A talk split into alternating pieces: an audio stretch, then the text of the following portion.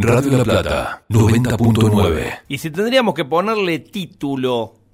a este comentario inicial del día de hoy, yo diría que podría ser fake yuanes. Porque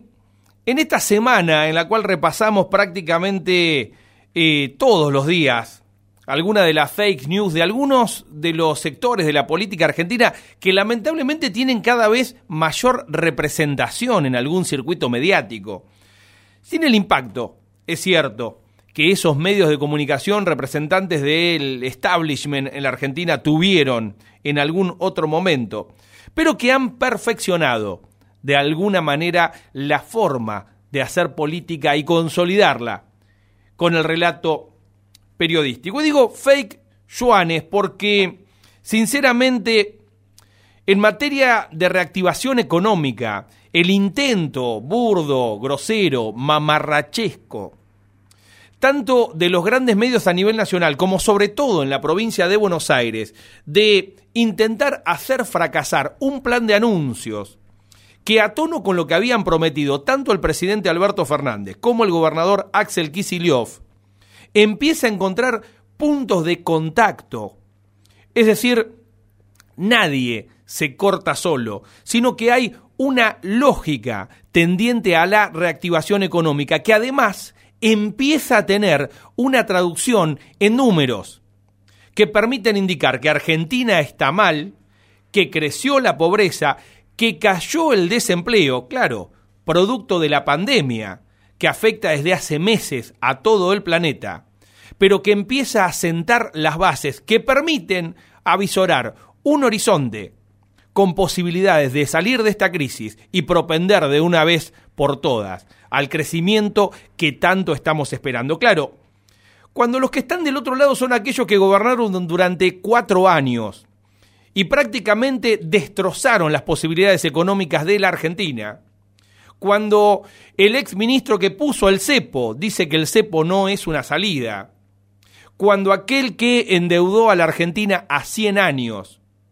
reniega porque esa deuda se convierte en un problema o porque la cancelación de esas obligaciones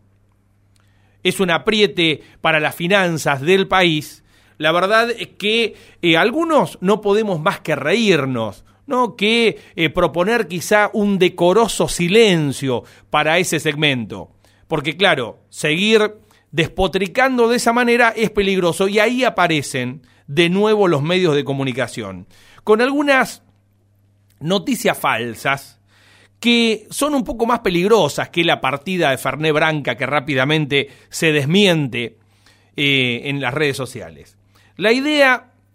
de que el ministro Martín Guzmán propuso ahorrar en yuanes en lugar de en dólares, algo que es mentira, es fake, es falso, de falsedad absoluta, nunca hubo una propuesta directa del ministro Martín Guzmán, sino simplemente una ratificación de que en la canasta de monedas de referencia de la economía argentina, el yuan va a seguir teniendo el peso que tiene. Digo, básicamente no hubo ningún tipo de modificación en ese sentido. Con además un agregado que tienden a omitir en el día de hoy, Clarín, La Nación, Infobae, y que justamente la incorporación del yuan a la batería de opciones eh, en la República Argentina llegó o se fortaleció de la mano del gobierno de Mauricio Macri, pero no quiero entrar en la cuestión técnica. Digo, fake yuan es porque de la mano de esta noticia falsa, lo que hay es un intento de generar desestabilización cuando los industriales, los productores, ojeros sobre todo, es decir, los sectores exportadores y el universo pyme empiezan a coincidir en que las medidas del gobierno son las correctas para comenzar